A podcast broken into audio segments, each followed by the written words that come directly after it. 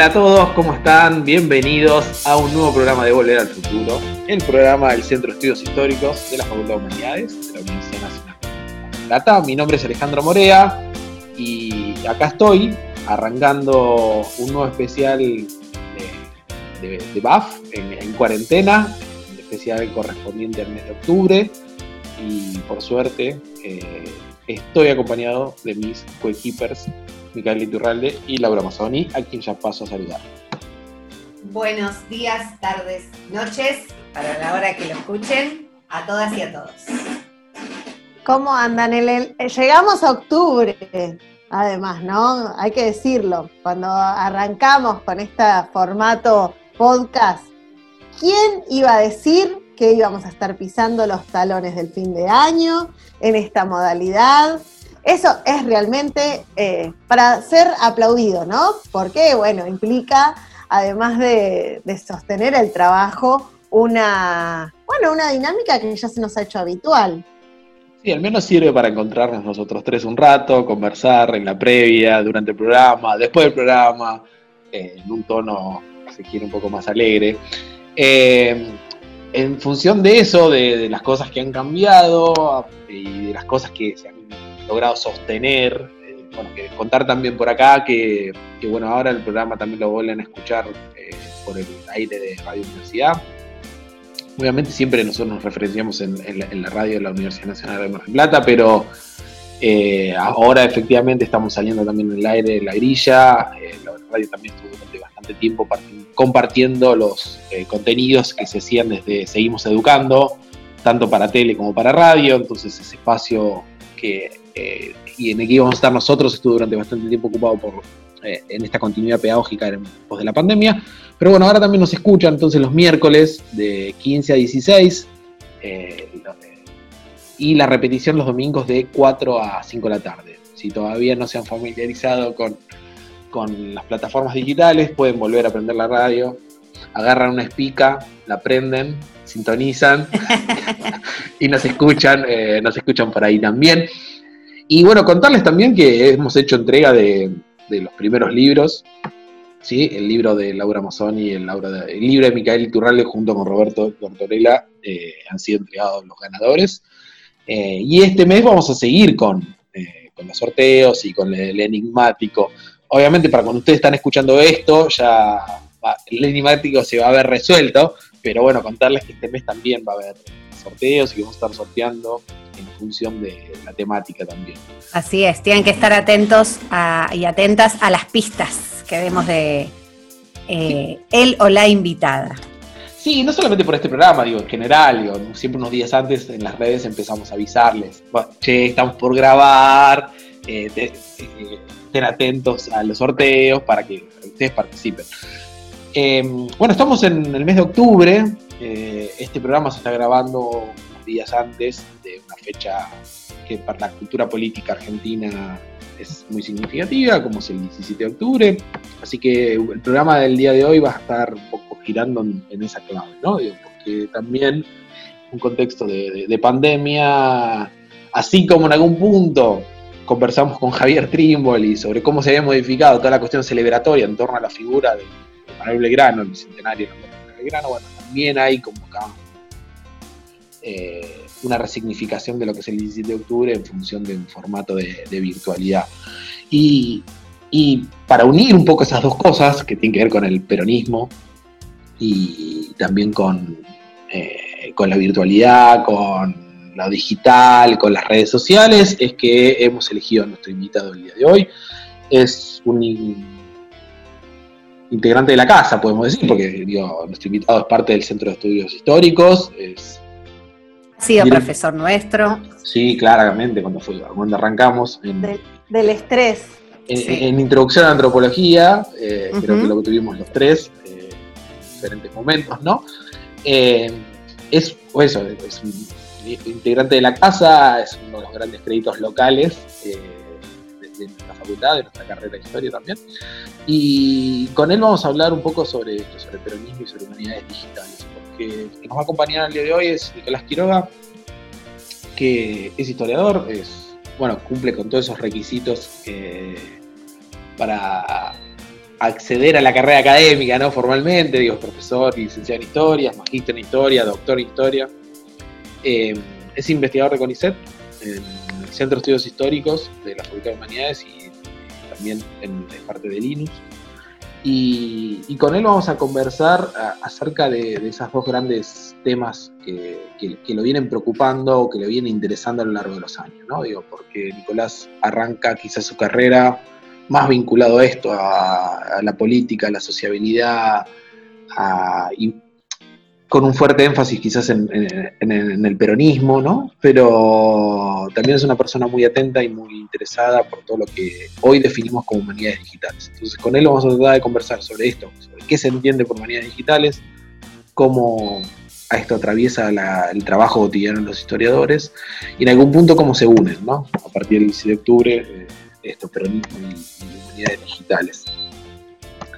Pero bueno, antes de darle paso a la parte más interesante del programa, que no es escucharme, al menos yo creo que no es interesante escucharme a mí, escucharlas a las chicas suele ser más interesante. Pero eh, antes de dar paso a eso, eh, a la entrevista con Nicolás, vamos a escuchar un poquito de música, vamos a escuchar un tema de rondos, ¿sí? vamos a escuchar banderas, eh, juguetes perdidos, estaba pensando en, el estribillo y después volvemos.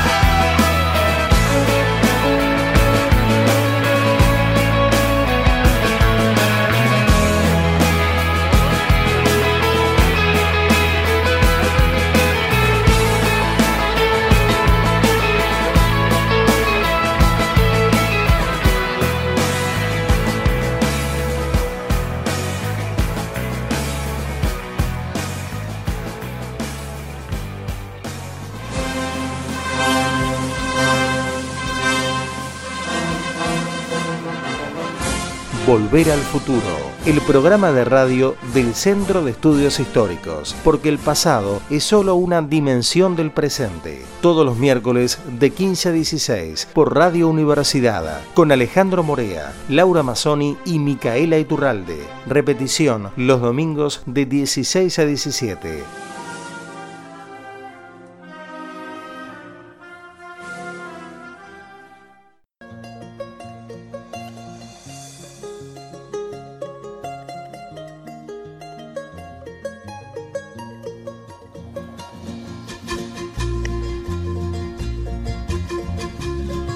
Bueno, segundo bloque de Volver al Futuro. Como pueden escuchar, o empieza, está empezando a sonar también, eh, la música viene acorde al invitado de nuestro día de hoy. De, hecho, ya hablamos de él un poco en, nuestro primer bloque, pero bueno, vale la pena eh, volver a presentarlo. Estamos con Nicolás Quiroga.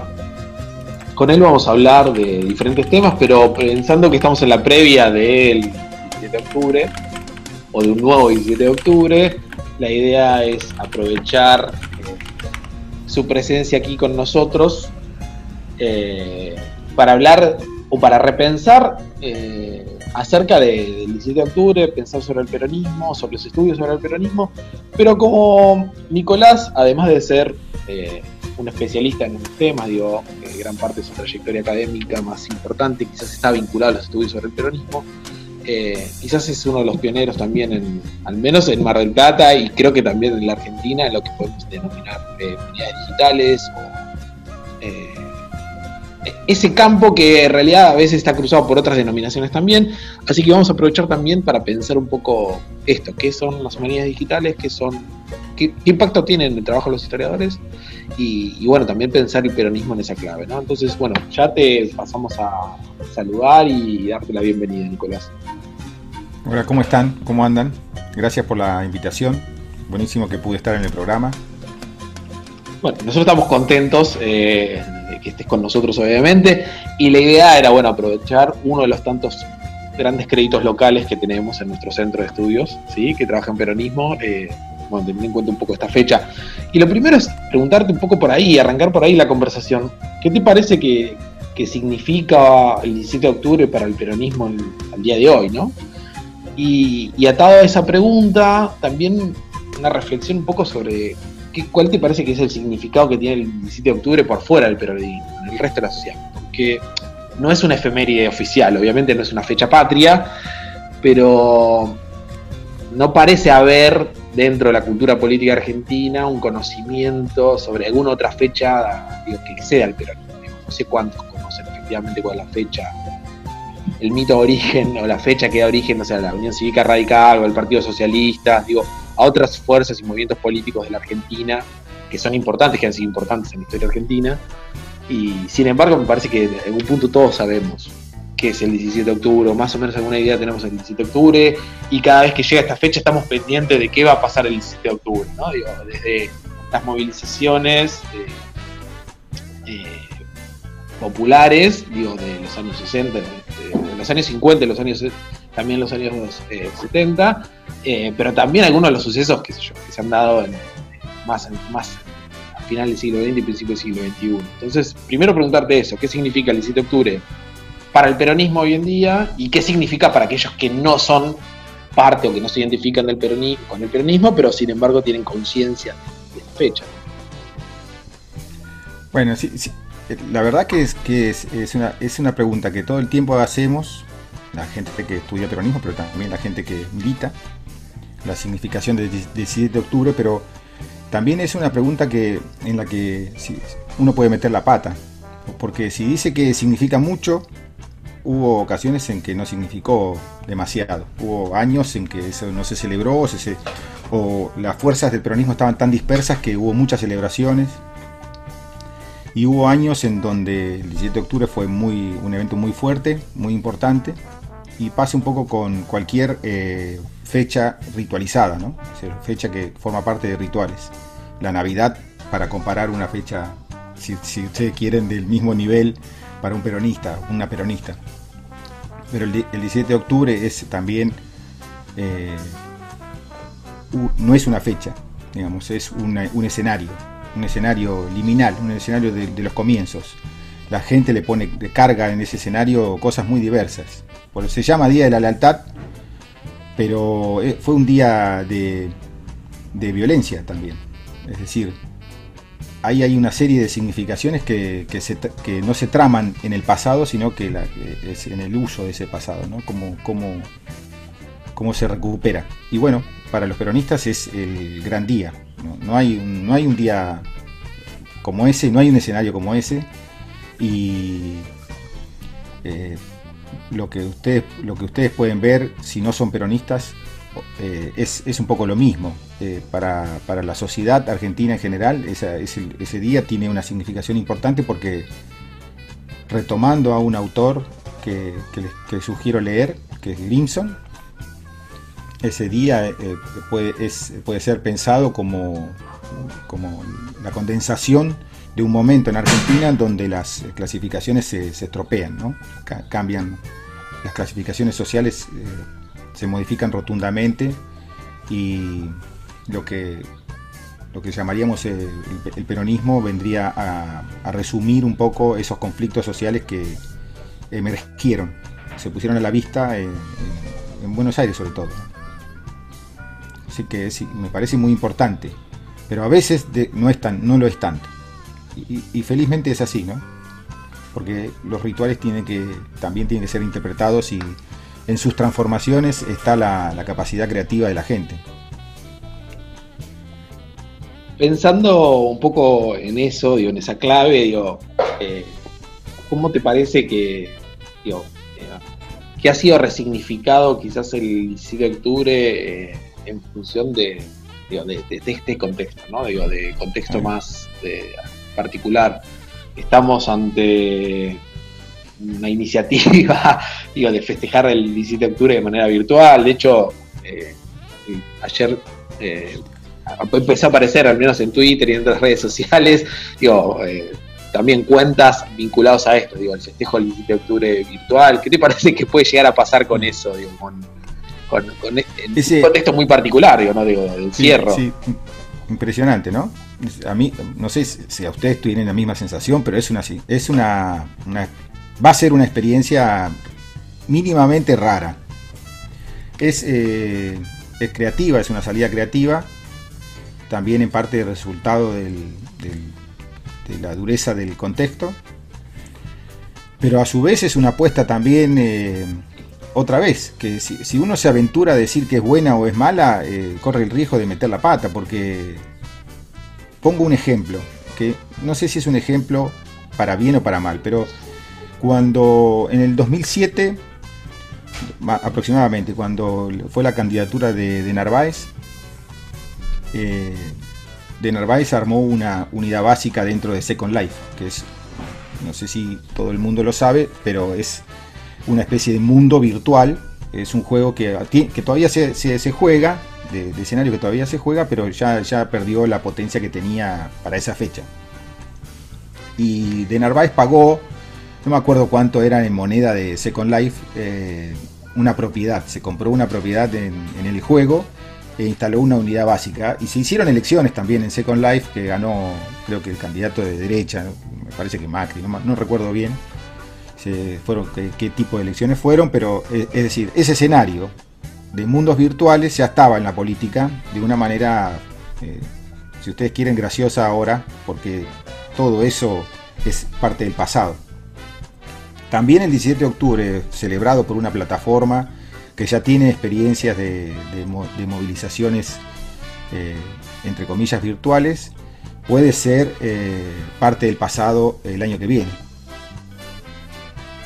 Pero también puede ser que pase lo contrario, ¿no? Entonces, a mí me parece que, es una experiencia rara y que vale la pena eh, indagar, analizar, ocuparse de eso, del campo de las de los análisis de, las ciencias sociales y de las humanidades en general.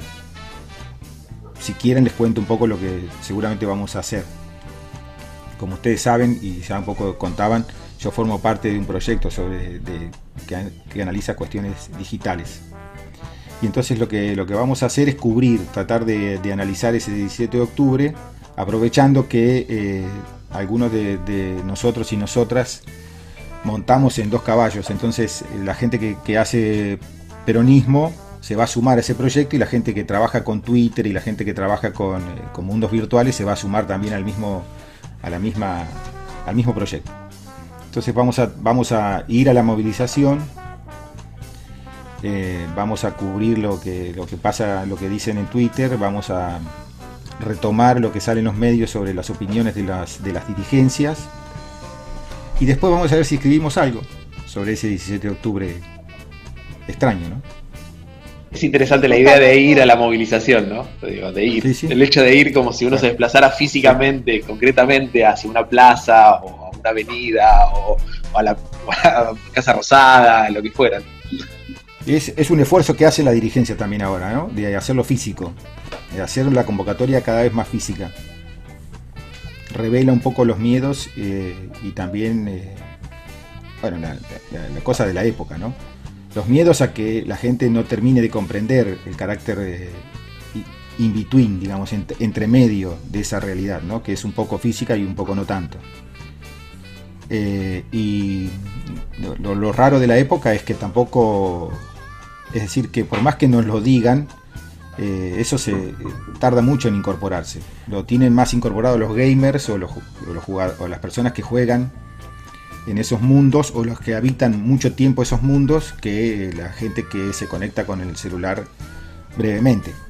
Que lo que va a ir probablemente es un riesgo acá es a escuchar los discursos de la dirigencia. Pero bueno, eh, es bueno analizarlo, me parece. Pensaba en esto de los lenguajes híbridos, ¿no? Que todavía, justamente una de las cuestiones que seguramente también analizará este campo de estudios de las humanidades digitales es eso, ¿no? Cómo también desde el lenguaje hay una transformación, no sé, leía la convocatoria a los 75 octubres, así la han denominado, eh, y se hablan, como, como vos bien señalabas ahora, ¿no? De movilización, de escenarios es, cuestiones bien espaciales y materiales, ambas dos, si hay algo que tiene una materialidad, digo, o que remite una materialidad muy clara, es la idea de movilización y la idea de escenario, pero por otro lado, ¿no? Aclarando esta idea de digital, virtual y demás. Y en ese sentido te queríamos preguntar si podías claramente, eh, acotadamente, brevemente, bueno, introducirnos un poco a qué es esto de las humanidades digitales cómo han sido pensadas y trabajadas, qué otras denominaciones quizás hay y qué, bueno, potencialidades, pero también límites tiene el trabajo en este, en este campo de estudios y con estos objetos de estudio. Está bien. Yo escuchaba recién cuando, cuando Alejandro estaba empezando la, esta, esta parte. Eh, y, un poco ya lo adelantó él, es una, un área que, se, primero, que no, queda claro no quedan claros sus límites, que muchos de las personas que, trabajan en humanidades digitales se esfuerzan por no dejarlos claros, es decir, que parten de la premisa de que no deberían, no deberían definir el campo a priori. Es un poco un reflejo en parte de, lo que fue ese campo gigante y es ese campo gigante de los estudios culturales, que también durante mucho tiempo se resistió y a la vez no pudo definirse. Eh, y acá pasa un poco lo mismo porque, eh, solo para mencionar algunos, los estudios sobre ciencia y sociedad y tecnología, sobre eh, ciencia y técnica, los, y los estudios sobre Internet, los estudios sobre software, los humanidades digitales, lo que sería el campo de eh, la arqueología de medios, bueno, etcétera. Eh, son campos que están totalmente interpenetrados y que cuando uno quiere tratar de, ajustarlos, de encontrar una definición, es bastante difícil hacerlo. Por lo pronto, la definición más, rápida, más breve de humanidades digitales es una relación entre las humanidades y yo agregaría las ciencias sociales en general, las humanidades y eh, algunas técnicas y algunas herramientas provenientes del campo de la computación. Eso especialmente a partir de, eh, de los 90, de mediados de los 90 en adelante. Porque efectivamente ese campo existió de los años 40 Es decir, el interés por procesar información por medios computacionales ya venía antes de que existieran estas computadoras como las que conocemos ahora. hay una, una, persona que se llama Roberto Busa, que es como la gran referencia hacia el pasado, que él tenía, su interés era marcar, era procesar, clasificar eh, eh, la, obra de, Santo Tomás, Tomás. Y entonces eh, él empezó con, computadoras gigantes de IBM, con esas tarjetas perforadas, le llevó hasta los 70, lo, estaba estuvo haciendo eso. Bueno, es una gran referencia, pero de los 90 en adelante las computadoras entran a las casas, Internet empieza a funcionar de los 80, digamos, en adelante las computadoras y después Internet cambia completamente. Digamos, en ese, eh, desde de mediados de los 90 hasta acá, sería como una última etapa de las humanidades digitales y a eso hago referencia, que es que ahora se puede se puede trabajar con grandes repositorios, con enormes masas de datos digitalizadas o nacidas digitales, y entonces algunas herramientas del mundo de la computación podrían eh, favorecernos en la interpretación de esos, de esos datos. Y ese sería como el espacio. Ah, pensando en eso, en el procesamiento de grandes cantidades de información, eh, ¿y te parece que digo, factible digo, para casi cualquier campo de estudio, para casi cualquier periodo o lugar? no sé, yo de que trabajo 19, eh, a veces he conversado digo, con gente que trabaja con esta clave y no termino de, como de, imaginarme pasando de un formato, si se quiere, analógico, porque digo, lo que uno sigue haciendo es tomar fotos de los documentos y después utilizar la computadora de una manera bastante rudimentaria, ¿no? Digo, para como, como medio de visualización de los documentos que digitalicé mediante una foto eh, con una cámara o con un celular. Y, todavía no encuentro la forma como de, de utilizar algunas de estas herramientas más vinculadas a la computación que, que vos estabas mencionando. Digo, ¿Vos pensés que en algún momento esto es factible, que es una cuestión solamente de una limitante tecnológica, o del soporte, o de, la documentación, o demás? Me parece que, ya pasó, ¿no? Es decir, que ya esa pregunta como que nos quedó un poco atrás. Incluso aunque vos no lo hagas, vos, lo raro de, tu argumento en ese caso es que vos le decís analógico a tomar fotografías en un archivo y llevar a tu casa. Y eso no tiene nada de analógico. Lo que pasa es que incorporaste tanto que es parte de, tu manera de, trabajar. No, no, no lo problematizaste. Entonces quizás ya pasó, pero ahora lo que necesitamos es problematizarlo. No, no necesitamos hacer, usar todas las herramientas que nos proponen. No necesitamos usar GIS, no necesitamos usar hacer nube de palabras o modelado de tópicos o sacudir con, una, con un algoritmo miles de documentos que tengamos en las fotos en nuestras fotos, en nuestros archivos o repositorios. No lo necesitamos, pero sí necesitamos, sí necesitamos pensarlo porque está pasando. Es decir, pasa hace mucho tiempo, desde fines de los 90, lentamente, y especialmente del 2000 para adelante, la mayor parte de la gente, por ejemplo, en historia, desplazó, se dejó de desplazarse físicamente al archivo y empezó a, a, o sea, iba al archivo a sacar fotos muy rápido y después el trabajo, el escritorio lo tenía en su casa. Y eso es abre una serie de preguntas. Por ejemplo, ¿por qué quedó está tan naturalizado, tan fuertemente instalado, que eso se vivió con normalidad, ¿no? el argumento tuyo es buenísimo, es como el teléfono. Cuando una tecnología es exitosa, el teléfono fijo pasaba lo mismo. Nadie dijo que, muy poca gente dijo que eh, con el teléfono fijo la gente no se comunicaba más eh, y que ah, el demonio habitaba en ellos. Muy poca gente dijo eso, lo aceptaron. Lo aceptaron muy rápido, a diferencia de la televisión o a diferencia de Internet. Eh, eso fue una marca de éxito. Una marca de éxito de, la, de los procesos de digitalización en nuestro trabajo es que para nosotros las fotos que traemos del archivo son parte del archivo, no son fotos. Es decir, pierden su materialidad en el viaje es interesante esto de, cómo naturalizamos que antes eh, el historiador tenía un cuaderno en el que anotaba lo que iba viendo en el archivo eh, adentro del archivo y ahora eh, lo analógico para nosotros es ver las fotos nada más. Eh, porque digo, es interesante porque yo tengo la misma percepción que Alejandro, que evidentemente hemos naturalizado algo con lo que empezamos a trabajar ya directamente. Em, Nicolás, te llevo de nuevo al, campo del peronismo. Em, a la, efeméride, si se quiere, o por qué te pregunto esto. Em, los estudios de peronismo en los últimos años, desde este, desde yo siendo muy outsider, ¿no? Porque como Ale estudio el siglo XIX, pero tengo la sensación de que han avanzado y, se han proliferado en los últimos años muchísimo. Y te pregunto cuál pensás que es la proyección de, esos, de estos estudios. Si es, eh, si la escala subnacional es algo o es una arista que, todavía queda por explorar, o, cuál es la el, terreno fértil en, materia de peronismo. Está bien. Eh, la verdad que quizás a esa pregunta haya que formularla en términos más generales, es decir, siglo XX. ¿No? ¿Qué, está pasando con la historiografía, la, la, producción historiográfica eh, que estudia el siglo XX?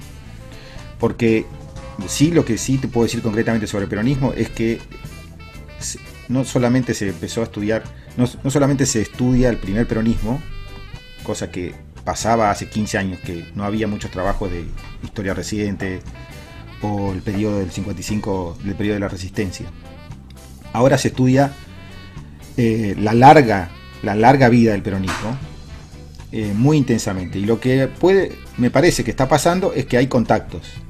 Hay como preguntas más generales y después hay gente que llega de los años 30 al, 45 y, le lleva preguntas al 45, pero que hizo ya en los años 30. Por ejemplo, comunicación de masas. Eh, gente que, eh, historiadoras e historiadores que estudian los 70, eh, de, los 70 democráticos o el periodo de, pienso por ejemplo Marina Franco, que les trae preguntas al peronismo desde su investigación.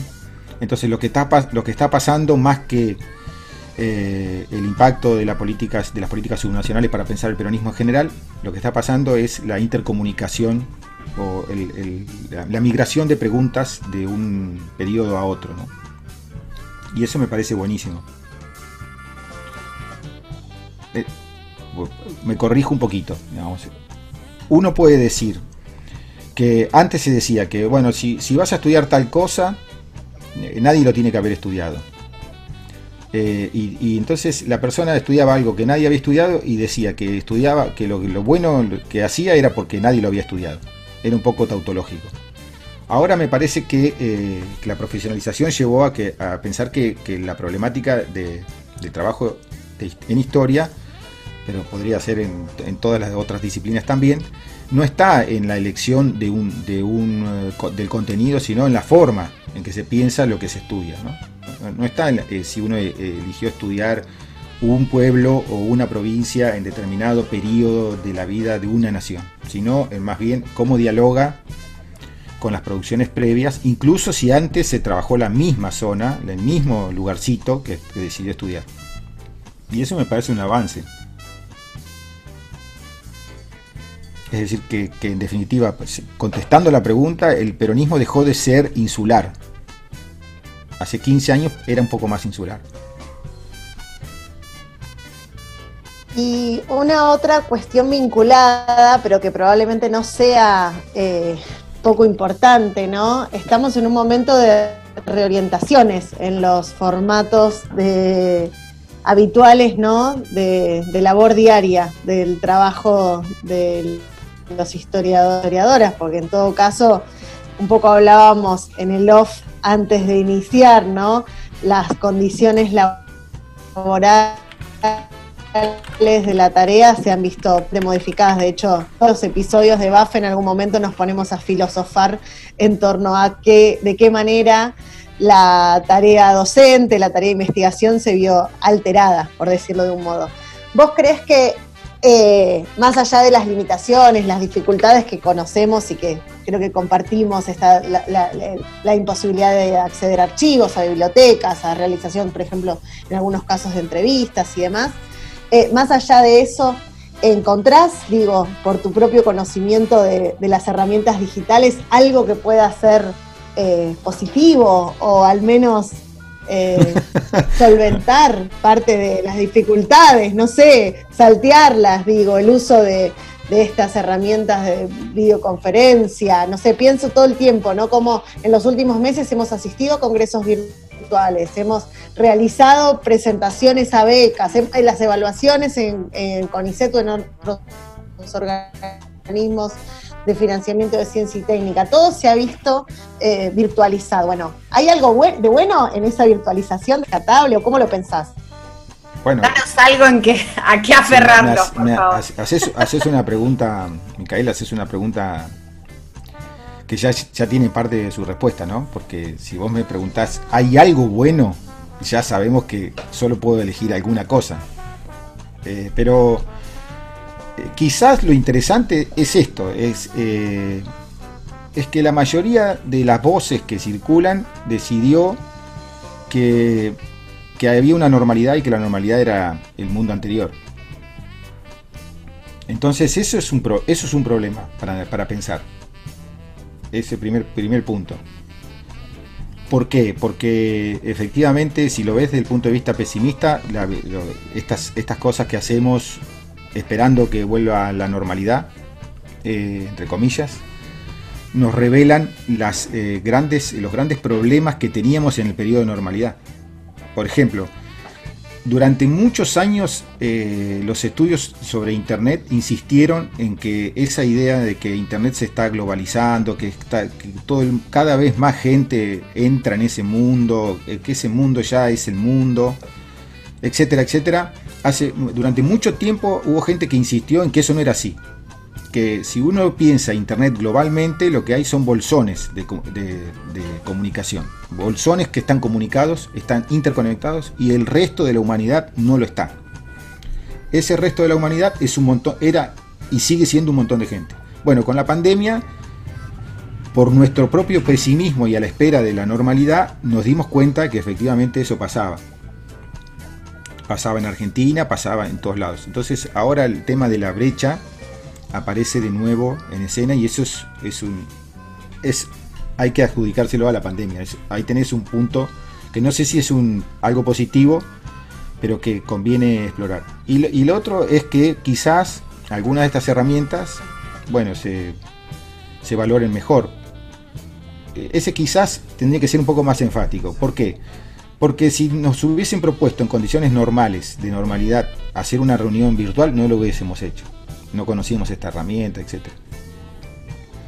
Ahora, bueno, si, eh, Zoom, por, decir una empresa, entre, entre muchas, se hizo un poco parecido al Word, al Microsoft Word. lo conocemos, sabemos cómo usarlo, bueno, quizás eso tenga una ventaja sobre nuestro trabajo en el futuro. Es decir, yo diría que todas las cosas que nos pasan, además de encontrarle funcionalidad, eh, son buenas para pensar, como decía Levi Strauss. Y entonces es importante eh, partir de eso, partir de por qué nosotros resistimos la virtualidad. obviamente, no estoy diciendo que está mal, ¿eh? estoy diciendo que hay que preguntárselo indagarse un poco sobre por qué tenemos ciertos comportamientos o por qué el primer mecanismo de respuesta ante un cambio de lo que es una situación vista en retrospectiva como normal nos genera esta sensación de incomodidad. Eh, pero bueno, creo que una de las cosas que decíamos al principio de los primeros programas era esto, como que en algún punto nos parecía que los historiadores éramos un poco más reacios a pensar eh, bueno, el, presente por una cuestión de formación disciplinar, que algunos de nuestros colegas de, otras disciplinas estaban como más, eh, como más, eh, en algún punto más entusiasmados, ¿no? Como que mostraban más entusiasmo ante el contexto en función de la posibilidad de, poner en, crisis algunas cuestiones. Pero bueno, podemos retomar esta conversación más adelante. la idea es volver a invitarte. Hoy, ahora estamos llegando al final de Volver al Futuro. Y te agradecemos mucho que hayas estado con nosotros, Nicolás la idea es que en algún momento eh, hacer la entrevista en el estudio de la radio, porque si bien hemos ganado bastante cancha en esto de hacer los especiales y de grabarlos y después editarlos, la verdad que los estudios de la radio universidad son bastante confortables, son bastante cómodos. y el clima de trabajo también es otro. Así que nos esperamos que, el año que viene podamos poner un poco en perspectiva también algunas de estas cosas. Digo, el 17 de octubre virtual, eh, cómo ha cambiado la situación laboral, qué tanto se han expandido digo, estas herramientas, estuvimos hablando el día de hoy, y bueno, cómo ha ido modificando. Pero bueno, básicamente agradecerte que has estado con nosotros. Bueno, eh, eh, no, gracias a, ustedes tres. Buenísimo que me hayan invitado. los tomo la palabra para la próxima y nos vemos en la marcha, ¿no? Sí, sí, sí, sí, sí, nos vemos en la marcha. bueno, gracias, gracias. Yo, tengo dudas si habrá choripanes virtuales. Yo creo que deberíamos hacer el esfuerzo cada uno ¿eh? desde sus hogares a hacerse un propio choripán y disfrutarlo, bueno, al menos. comprarlo con bitcoins. Sí. Bueno, se, van a sorprender, se van a sorprender porque algo de eso se va a intentar. ¡Ay, qué bueno! La verdad que me da muchísima expectativa. El, el sábado estaremos ahí conectados. Bueno, y todos nuestros oyentes recuerden que ahora, bueno, además de encontrar los programas en plataformas digitales de reproducción de podcast, Anchor, Spotify, Google Podcast, la que ustedes utilicen, el programa está saliendo también de vuelta en el aire de Radio Universidad los miércoles de 3 a 4 y la repetición los domingos de 4 a 5. Así que si todavía no se han familiarizado con, con esto, digo, con escuchar programas de radio en otros soportes y les gusta todavía aprender la radio, nos encuentran ahí todos los miércoles en el diario de la Universidad 5.7.